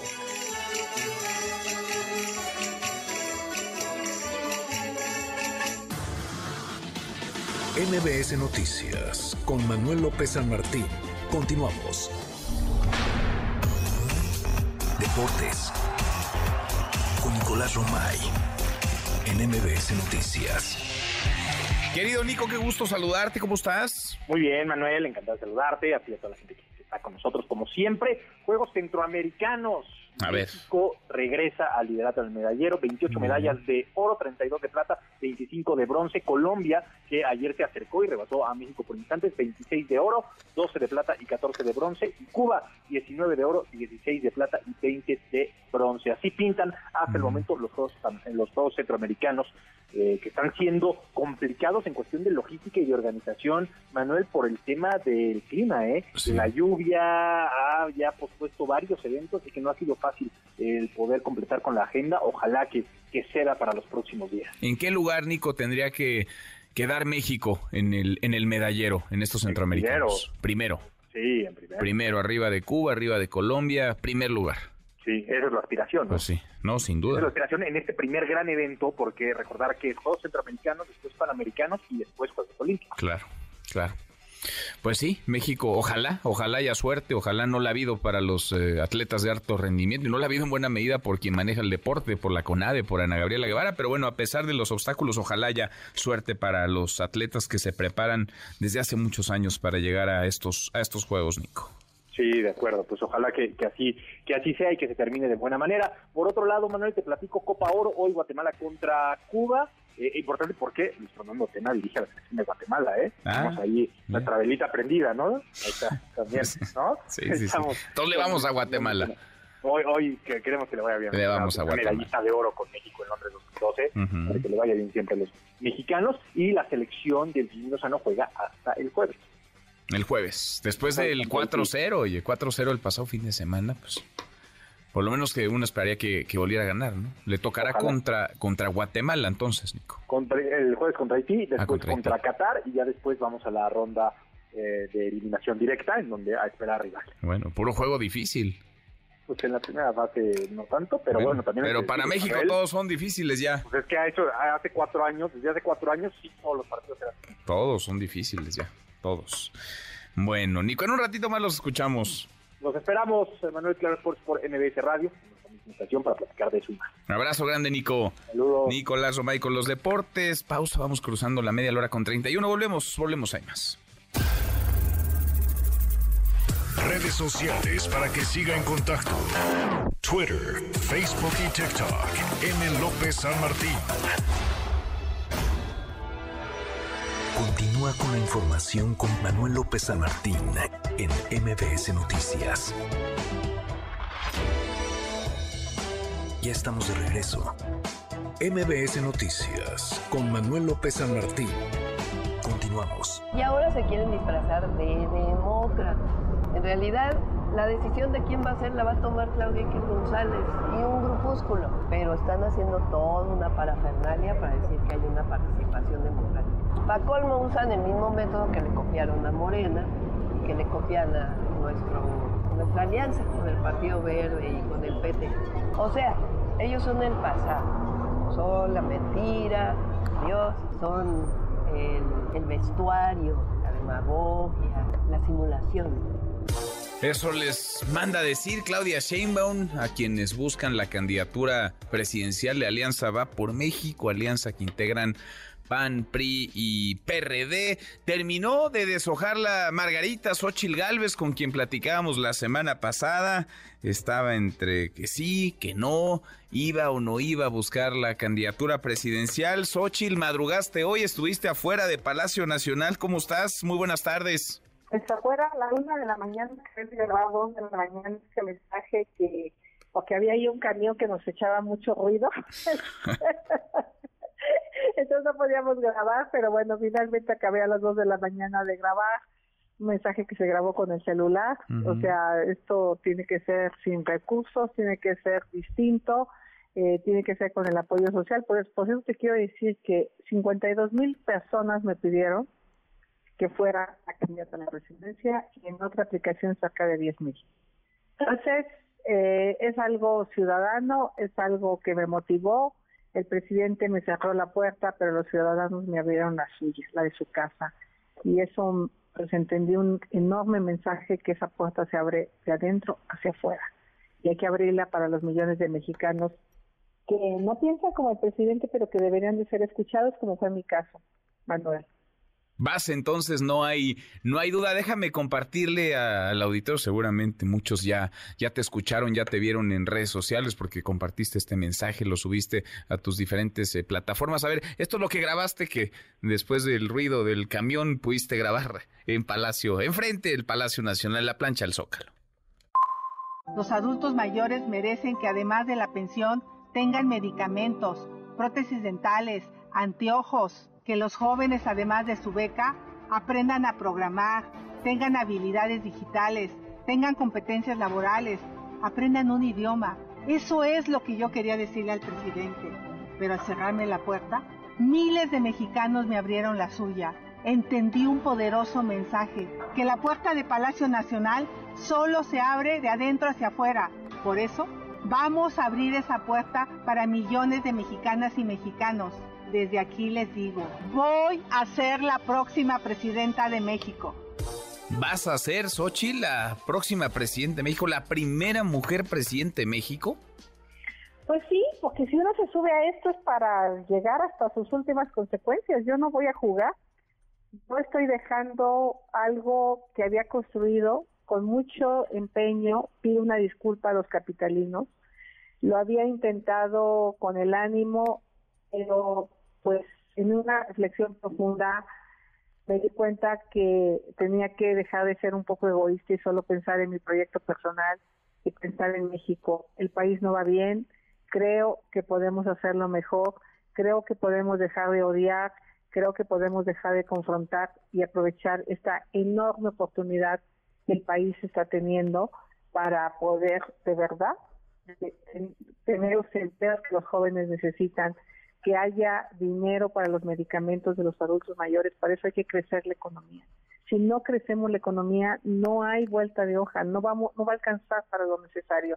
No podemos seguir tirando dinero en dos bocas, que por cierto cumple un año más sin funcionar y ya lleva 18 mil millones de dólares gastados, algo así como 200 mil millones de pesos de más. Hay que tener gobiernos eficientes, eficaces, con capacidad técnica y bueno, pues sí creo poder representar esta visión de un país moderno, eficiente, eficaz, con crecimiento para que los mexicanos les vaya mejor. Vas a una doble batalla, Xochitl. Primero será, lo planteo en esos términos porque es una contienda, eh, primero será la búsqueda de la candidatura dentro de la Alianza Va por México, después la, elección presidencial. A decir de todas las encuestas, tú traías la candidatura a la jefatura de gobierno en la bolsa, alguna vez nos lo compartiste, eh, tu propia familia no estaba del todo convencida, te decían, oye, ¿Para qué buscar la presidencia si la jefatura de gobierno no solamente está más próxima, sino que tu eh, posibilidad de éxito electoral es, es mucho mayor? ¿Por qué anotarte por la, por la presidencia y cómo ves este método, el método que se presentó el día de ayer? ¿Garantiza que gane realmente el mejor, la mejor, que no haya dados cargados, que no haya favoritismos para alguien, Xochitl? Más nos vale que en esta primera experiencia ciudadana hagamos las cosas bien allá en Palacio Nacional van a estar pero atentos para tratar de descarrilar este método. Yo me apunté porque sí creo en la participación ciudadana. Sí creo que mi fuerte, al no militar en ningún partido político y hacer una mujer de pensamiento diverso, incluyente, de ser una empresaria que lo mismo integra o, o camina con los empresarios para que ese país crezca, pero también creo en que hay que resolver el tema de la desigualdad en esta visión de la izquierda y también creo en la justicia del campo y me encantaría caminar con MC en algún momento dado. Yo sí creo que podemos construir un gran proyecto para este país y, eh, y, y, hoy pues yo quiero ir de la mano de los ciudadanos, yo quiero que los ciudadanos me acompañen, no tengo el dinero para pagar gente que me recaude firmas, no lo tengo, no lo quiero tener, no lo quiero buscar. Yo quiero que los ciudadanos que me estuvieron, esos 52 mil que me pidieron que me apuntara, cada uno si consigue tres firmas, pues ya son las 150 mil, ¿ya? ¿No? Y luego que, que, que si convenzo al resto, pues eh, que, que me elijan como la coordinadora de este frente, pues solo así. Porque si simulamos, porque si compramos, si violentamos, vamos a perder la confianza de los ciudadanos. Y hoy para enfrentar lo que tenemos enfrente, que es durísimo, porque son 19 gobernadores dispuestos a hacer lo que sea con tal de mantenerse en el poder, un presidente que está dispuesto a ser el jefe de campaña de sus corcholatas, corcholatas que están gastando millones de pesos, millones de espectaculares. Yo acabo de estar en Jalisco y es obsceno, es grosero lo que está pasando con las corcholatas. ¿Quién pompó? ¿Quién son ahora los que representan a la oligarquía? Ellos, esas corcholatas. Entonces a mí no me van a engañar, el presidente no me va a sacar de quicio, ya le di la vuelta, ya le dije afuera de Palacio lo que le quería decir, ya se lo dije. Yo para mí va a seguir el juicio porque ellos ya metieron el recurso de revisión, un tribunal colegiado lo va a revisar, ya, ya, ya, ya para mí está resuelto ese tema, el presidente no me quiso dar derecho de réplica, qué mal por él, porque él mintió. Ahora, el presidente te dio ese último empujón, Xochitl, para que seas eh, aspirante, para que te definieras, para que buscaras la, la candidatura. No traes dinero, dices, traes apoyo eh, de los ciudadanos. Hay quienes sí traen dinero en la Alianza Va por México. Por eso te pregunto lo del piso parejo, lo de la contienda equitativa. Eh, ¿Cómo, cómo ves esto de los foros y las encuestas y luego más foros y otra vez encuesta, elección primaria? ¿Cómo lo estás viendo? está bien. Yo creo que si yo no soy capaz de reunir 150 mil firmas, no tengo nada que hacer. Si no soy capaz de convencer conciencias, emocionar personas, entonces pues, no voy a crecer en las encuestas. Entonces pues, ya me quedo donde estaba. Ahí sí lo había logrado. Entonces creo que es un buen reto para todos los que estamos ahí. Hay gente del valiosísima, Santiago Krill es un hombre pues de mucha trayectoria, mucha experiencia, la misma Lili, Beatriz, Claudia Ruiz o sea, eh, pues Enrique de la Madrid, o sea, todos ellos merecen mi respeto, mi reconocimiento, este, y vamos a ver a dónde llegamos, cómo llegamos, pero esto hay que resolverlo eh, en los mejores términos y pues yo, yo prometo no hacer trampa de ningún tipo, no me gusta, vamos a, vamos a, vamos a, buscarla a la buena, ¿no? Yo creo que eso es lo que tenemos que hacer y pues no tampoco pelearnos entre nosotros porque pues el adversario está enfrente. Bueno, entonces tú vas derecho y no te quitas, tú vas a buscar la candidatura y vas a hacer todo, Xochitl, para ser la primera presidenta de México. Debe ser todo lo necesario para que este país recupere el buen camino, la gente hoy no sale a la calle. Venos lo que nos pasó ayer a los vecinos de Miguel Hidalgo, ¿no? Allí en Antara, en un lugar lujosísimo, con seguridad, imagínate cómo están las calles, ¿no? está cañón lo que está pasando con la inseguridad en la Ciudad de México, está cañón lo que está pasando en todo el país y por eso me pongo los zapatos de las mamás, porque yo sufro todos los viernes que mi hijo sale de fiesta, todos los viernes. Me encantaría que ya acabara esa etapa lo más pronto posible pero también pienso que no soy la única mamá que está despierta a las 2 de la mañana. Pues no, pues no, y parece que ahí está, más allá de la grilla y de las candidaturas, ahí está la preocupación de los mexicanos, ¿no? La, la seguridad y por supuesto la salud, otros temas, la educación, hay un montón de pendientes, de retos, pero, pero más allá de la grilla y de los partidos, ahí está, Ahí están las prioridades para los, los mexicanos. Creo que tendrá éxito quien logre recoger y representar esas, esas prioridades. Xochitl, pues vamos platicando como lo hemos hecho contigo a lo largo del, del camino. Arranca. Entonces tú te vas a registrar la próxima semana. Me registro yo creo que el próximo lunes y empezaré a caminar el país siempre lo he caminado, por alguna razón siempre me invitan. Mañana estaré en Guadalajara nuevamente en una conferencia de transparencia. Estuve el fin de semana con la sociedad civil, me fue muy bien. Ellos me motivaron mucho para tomar esta decisión y ahora estuvieron chingue chingue. Ahí los espero, ¿eh? Exacto. Ya te echaron a andar, ahora que te, ahora que te aguanten el paso. Pues ahora, que te aguanten el paso. Un beso. Xochil, gracias como siempre es Ochil Galvez, que se apunta, levanta la mano y está puesta, se va a registrar la próxima semana, buscará ser candidata a la presidencia de la Alianza Va por México. Juan Carlos Alarcón, eh, ¿qué sabemos lo último en torno a este asalto muy aparatoso? Con mazos llegaron a golpear los eh, vidrios, los cristales blindados de la joyería Berger en Plaza Antar, en las inmediaciones de Polanco. Juan Carlos Alarcón, ¿cómo te va? Buenas tardes. Me da gusto saludarte, Manuel. Muy buenas tardes. El robo en la joyería Berger en Plaza Antara duró escasos 10 minutos, tiempo en el que un grupo delictivo logró perforar el blindaje de las eh, de los aparadores para apoderarse de 15 relojes finos. El alcalde Miguel Hidalgo Mauricio Tabe consideró que es momento de pedir a esos establecimientos reforzar sus sistemas de seguridad, pues el costo de este tipo de atracos es muy alto. Escuchemos. No hubo lesionados, no hubo detonaciones de arma de fuego, no hay heridos. Entró un grupo de cuatro personas a las 7 de la noche con mazos a romper los cristales de la joyería Berger y a extraer 15 relojes. Más o menos la operación duró alrededor de 8 minutos, de 8 a 10 minutos. El reporte lo recibió la Secretaría de Seguridad Ciudadana a las 7.20 y lo que vamos a pedir a los centros comerciales es que refuercen sus medidas de seguridad porque son responsables de la seguridad interna y al exterior. El secretario de Seguridad Ciudadano, Omar García Harfus, aseguró que el caso no quedará impune y cumplió. Esta mañana informó a través de su cuenta de Twitter que efectivos policiales habían detenido al primer implicado en el robo a la joyería Berger en la unidad Anáhuac, en la alcaldía Miguel Hidalgo. Se trata de Marco Antonio M., uno de los posibles implicados en el asalto, en el que aparentemente participaron más de cuatro personas apoyados con un vehículo, hachas y mazos que recuperó la Secretaría de Seguridad.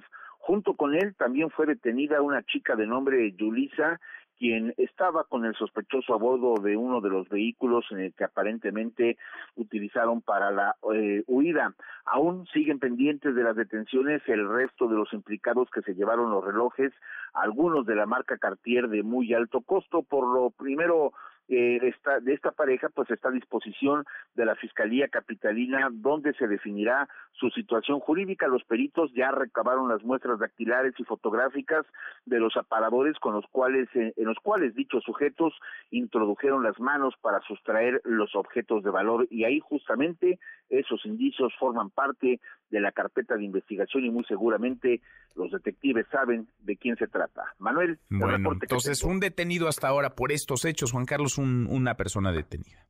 Un detenido y una joven que lo acompañaba y que también forma parte de esta misma investigación. Bien, entiendo que eh, Yulisa, ¿verdad? Es el nombre. Yulisa. Yulisa, Mendoza, la joven detenida. Bien. Juan Carlos, gracias, muchas gracias. Un abrazo, muy buenas tardes. Muy buenas tardes. Son de estos delitos que tienen que aclararse y tienen que aclararse rápido, en donde no puede haber impunidad, donde tienen que detenerse a los responsables, porque son delitos de alto impacto, porque son eh, videos que circulan, que se viralizan en redes sociales. Habló el jefe de gobierno de la Ciudad de México, Martí Batres. Adrián Jiménez, ¿cómo estás, Adrián? Buenas tardes. ¿Qué tal? Buenas tardes, Manuel Auditorio. Así es, tras este asalto registrado la tarde del lunes en esta joyería de un centro comercial y las dos balaceras también de la semana pasada en lugares públicos y a plena luz del día, el jefe de gobierno Martí Batres rechazó que tenga que cambiarse la estrategia de seguridad en la Ciudad de México. En conferencia de prensa, el mandatario local negó que la estrategia sea reactiva. Argumentó que se trata de un sistema preventivo y que hechos como el de ayer dan oportunidad a mejorar. Vamos a escuchar.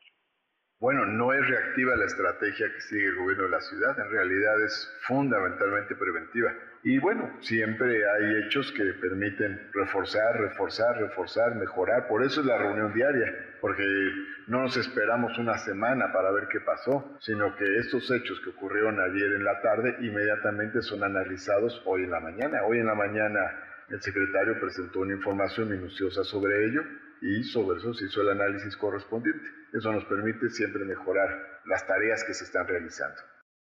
En este sentido, reconoció que las labores preventivas en materia de seguridad sí se tienen que reforzar, por lo que aprovechó para llamar a los centros comerciales ubicados en la capital del país a conectarse a la red de cámaras del C5, pues hasta el momento solo un centro comercial ha aceptado esta disposición. Escuchemos.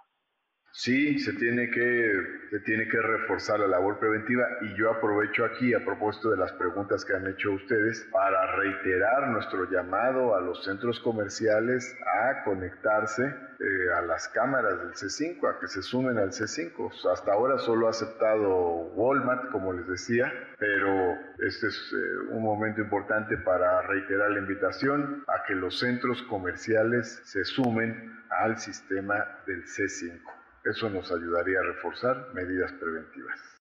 Batres Guadarrama respaldó el trabajo del secretario de Seguridad Omar García Harfuch, dijo que se actuó de manera rápida, pues ya hay un detenido, mientras que para completar la tarea en este caso señaló se mantiene el análisis de cámaras y la persecución de los delincuentes. Manuel Auditorio, la información que... Bueno, pues ojalá los atrapen a todos y pronto. Gracias, muchas gracias Adrián. Buenas tardes. Muy buenas tardes. Es preocupante, por decirlo menos, que se puedan meter a plena luz del día a un centro comercial tan concurrido como Antara y estar durante 8 o 10 minutos machacándole, dándole duro a los vidrios con mazos y que nadie los detenga y que los elementos de seguridad del centro comercial, 22 elementos de seguridad, no hayan hecho nada. Vaya, ni siquiera le hayan avisado a la policía. Ya pero nos vamos, revisamos lo último, la información. En tiempo real. La UNAM regresa al grupo de las 100 mejores universidades del mundo. Del Monumento a la Revolución a Gobernación, estudiantes del Politécnico marchan para exigir la destitución de funcionarios. Por intervención de partidos disuelven mini INE. Aumenta déficit de niveles de almacenamiento de agua del sistema Kutsamal, así lo informa la Conagua. La opacidad en el financiamiento de las campañas abre la primera pugna en Morena. El líder de Bielorrusia ofrece a los mercenarios rusos una base militar. Con esto cerramos, con esto llegamos al final. Gracias, muchas gracias por habernos acompañado a lo largo de los últimos, a lo largo de estas eh, dos horas. Soy Manuel López San. Se quedan con Nicolás Romay y todo su equipazo. Nos vemos como todas las noches a las 10 por ADN 40. Y acá nos encontramos mañana, mañana que será tarde de miércoles, mitad de semana. Pásela, pásela muy bien, ya casi es viernes. MBS Radio presentó Manuel López San Martín en MBS Noticias.